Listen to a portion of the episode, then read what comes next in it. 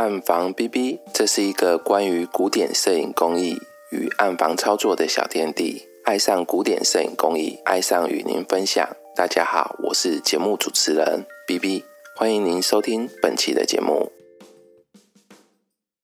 我们今天要来讨论的章节是 Part One The Basics 的第二个段落，内容包括一、决定曝光时间的方法；二、相纸种类与反差控制；三、基本的摄影放相方式；四。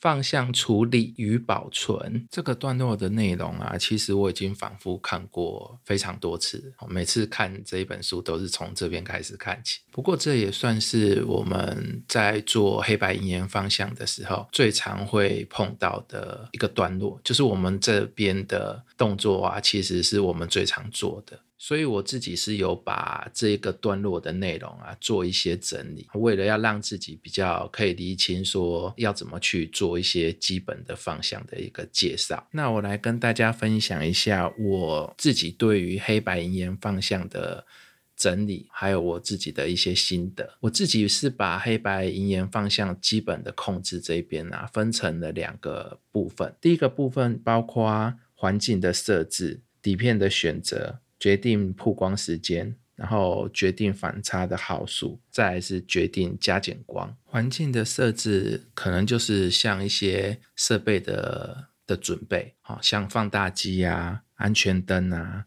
镜头啊。还有隔板啊，还有相纸这些，那我会事先都把这个环境我想要用到的东西先准备好，好，这个可能就是我所谓的环境的设置。底片的选择就是我要放哪些照片，我会先一样在放相前，我就会开始先想好，说我大概要放哪几格的照片，好，这个是底片的选择，然后决定曝光，决定反差，这些其实都是。比较基本的东西，就是你要透过呃方向哈，你可能要去打四条，然后来决定说我的曝光时间。当然书上它有它决定时那个曝光时间的方式，它是用那个集聚的方式嘛。我自己一开始的时候啊，也就是跟书上的方式是一样的，我其实就是照他的方式去做，甚至我还有。把它的书上的有一个叫做曝光集聚时间的计量表，那要怎么去加多少？一次要加三分之一格，好，它的它有一个表，我是把那个表贴在我的放大机的旁边。那我看我要加几个，我是照照那个时间，因为那个时间不是不是整数，我有时候会会忘记要加多少啊，所以我是直接看着那个表来做调整。那这边有一个重点，其实就是它它有一个人家讲的叫做什么口诀，好口诀。那口诀就是曝光决定亮部，然后反差决定暗部。好那我刚开始的时候，其实不大能理解说这个曝光决定亮部要怎么去决定。就是其实你要去看你放相出来的影像亮部，然后来决定你的曝光时间。好，那书上有写到这一段啊，他有一个他的他讲为什么要这样子，那大家可以去看。可是我刚开始的时候，其实呃没有看过书的时候，我其实我知道我自己是。不是看那个两部，我是看整体影像给我自己的感觉。可是其实那个东西还蛮不准的。那看亮部这个，其实后来你会觉得这个东西其实才是比较容易有一个依据，哈，比较容易有有一个依据可以去用反差去控制。那反差控制的这这个部分，其实就会跟相纸的种类有关系。如果是用定号数相纸的话，你就得去找。适合你方向的号数的相纸。那如果你是用多重反差相纸的话，你就可以直接靠滤镜去做做调整，靠滤镜去做调整。所以决定曝光、决定反差这个这个选择啊，其实久而久之就会变成你自己个人的习惯。如果你是用自己的放大机去放相的话，跟我一样，就是有一个小空间可以自己放相。那个放大机有时候。你常用相同的东西，你就会慢慢那个东西会固定下来。因为你的底片其实如果是自己冲的话，那个时间其实都差不了太多，所以那个都变会到后面都会变成比较微量的调整。所以这个慢慢就会习惯这个动作。慢慢就会习惯这个动作。我们有书上有提到有一个有一段话，我觉得是蛮重要，它是有讲到正确的曝光跟适当的整体对比度啊。是加光、减光、微调的基础跟前提。我对这一段话是算是蛮认同的，蛮认同的。那你其实如果你决定一个好的曝光时间，就是你是比较正确的，那你在后面的加减光的的意义才会比较大。那如果你不是正确的曝光时间，你就一直想要依赖。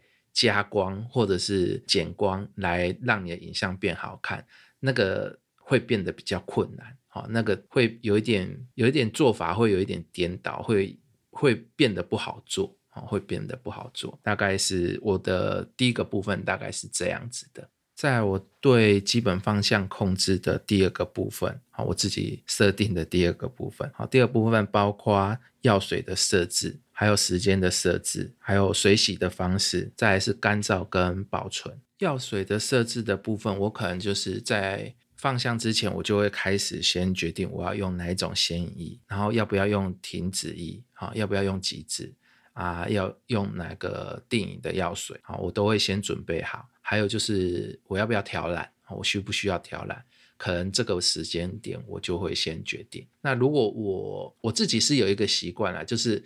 我可能会先放好相之后再去决定我要要不要调染，就是等整个流程跑完、干燥完之后，去检视影像的时候，我可能才会去做要不要调染动作。可是基本上我是认为你可能事先先决定要不要调染会比较好，因为有的时候调染它会影响到你一点点的那个影像的接调，它其实会有一些影响到。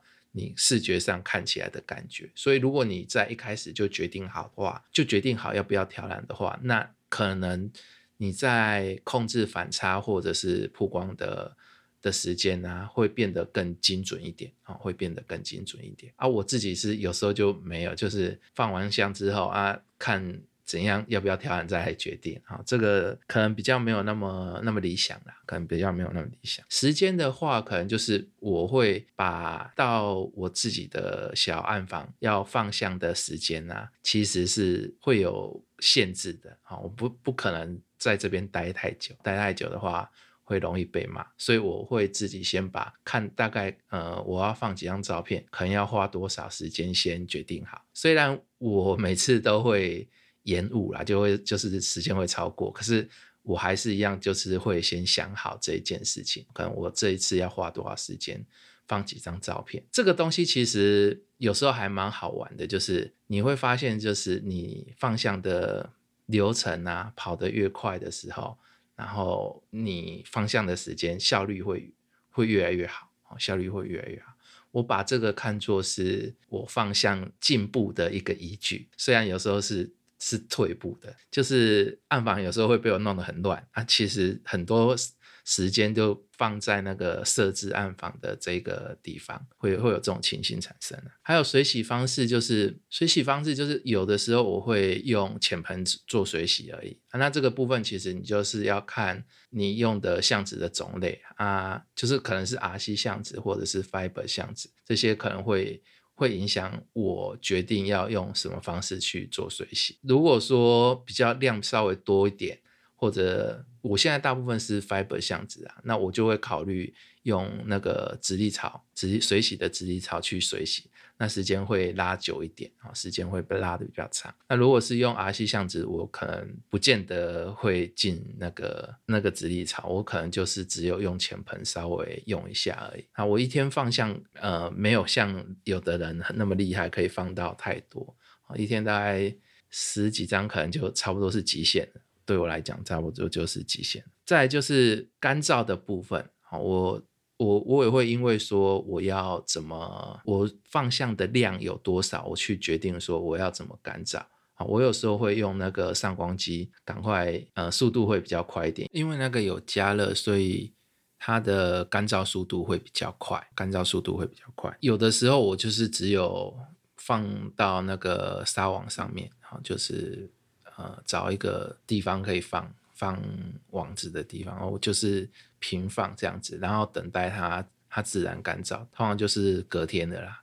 通常就是隔天。大概干燥的方式，我就是用有一个是有用用上光机，然后另外一个就是直接摆着，隔天来拿这样子。然后再就是保存的方面，就是我会把我自己的相纸呃放到无酸盒里面，然后累积一个量之后，再就是再再买一个新的无酸盒。那这个地方其实有的时候你要看你自己要不要去做。做装裱的一个动作，做做装裱，大概是这样子啦，啊，大概是这样子。我自己把我的算是一个工作流程，哈，我做做一个比较简单的一个设置，这样子。那我想说，把这个东西跟大家分享一下。还这这个地方其实还有，刚刚他有讲到一个加减光的部分。那有的我自己看过，有的人真的还感觉蛮厉害的。他加减光的道具很多啊，那他可以慢慢精雕细琢出来一个很厉害的影像。我我我自己觉得那个东西很难，太难了。要怎么这边加三分之一，那边减减多少？我觉得蛮困难的。好，蛮困难的。可是现在也，我自己现在也还算是还在学习哈，还慢慢在学习方向的部分。我其实我觉得自己都有一直一直学习的那个心态。我觉得我我加减光的部分，我大概通常都是只有周边加一点光而已啊，周边加一点光，让影像看起来稍微扎实一点。大概只有我通常都只有做做这个加光，其他部分。还蛮少做的，然后有的人太黑，我会会遮一下，会遮一下。今天的读书会内容大概就是分享这些，谢谢大家。如果你喜欢这个频道，请帮忙订阅、分享、粉丝页按赞。如果你有相关的疑问、建议或想鼓励 B B，也欢迎留言给我，或到社团 Intersquare 联络我们。